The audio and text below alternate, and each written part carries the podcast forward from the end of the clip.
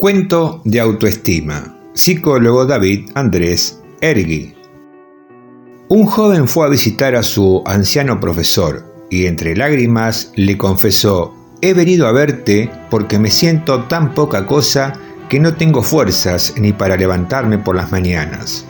Todo el mundo dice que no sirvo para nada. ¿Qué puedo hacer para que me valoren más? El profesor, sin mirarlo a la cara, le respondió, Lo siento, pero ahora no puedo atenderte. Primero debo resolver un problema que llevo días posponiendo. Si tú me ayudas, tal vez luego yo pueda ayudarte a ti. El joven, cabizbajo, asintió con la cabeza. Por supuesto, profesor, dime qué puedo hacer por ti.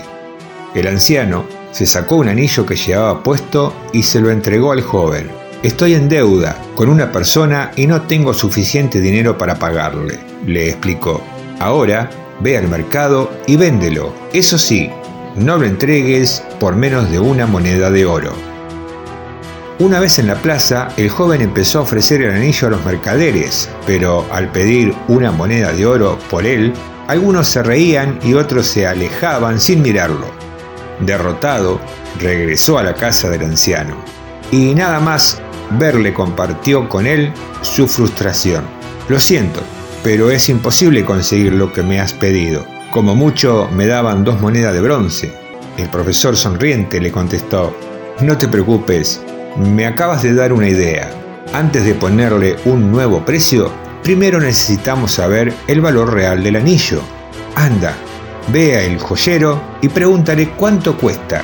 Y no importa cuánto te ofrezca, no lo vendas, vuelve de nuevo con el anillo.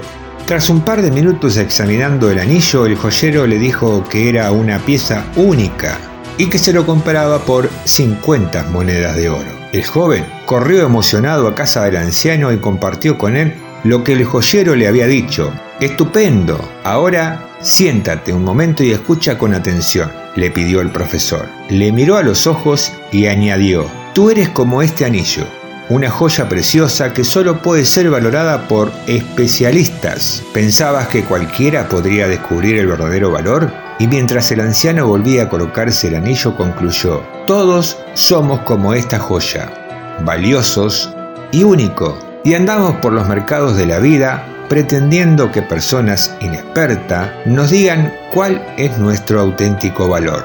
Moraleja, el boxeador Mohamed Ali comenzó a llamarse el más grande antes de tener méritos para hacerlo. La repetición de afirmaciones positivas conduce a creerla, aumentando la seguridad y la imagen interna de uno mismo. Autor Jorge Bucay. Psicólogo David Andrés Ergui. Si te gustó el artículo, compartilo en las redes sociales con tus amigos.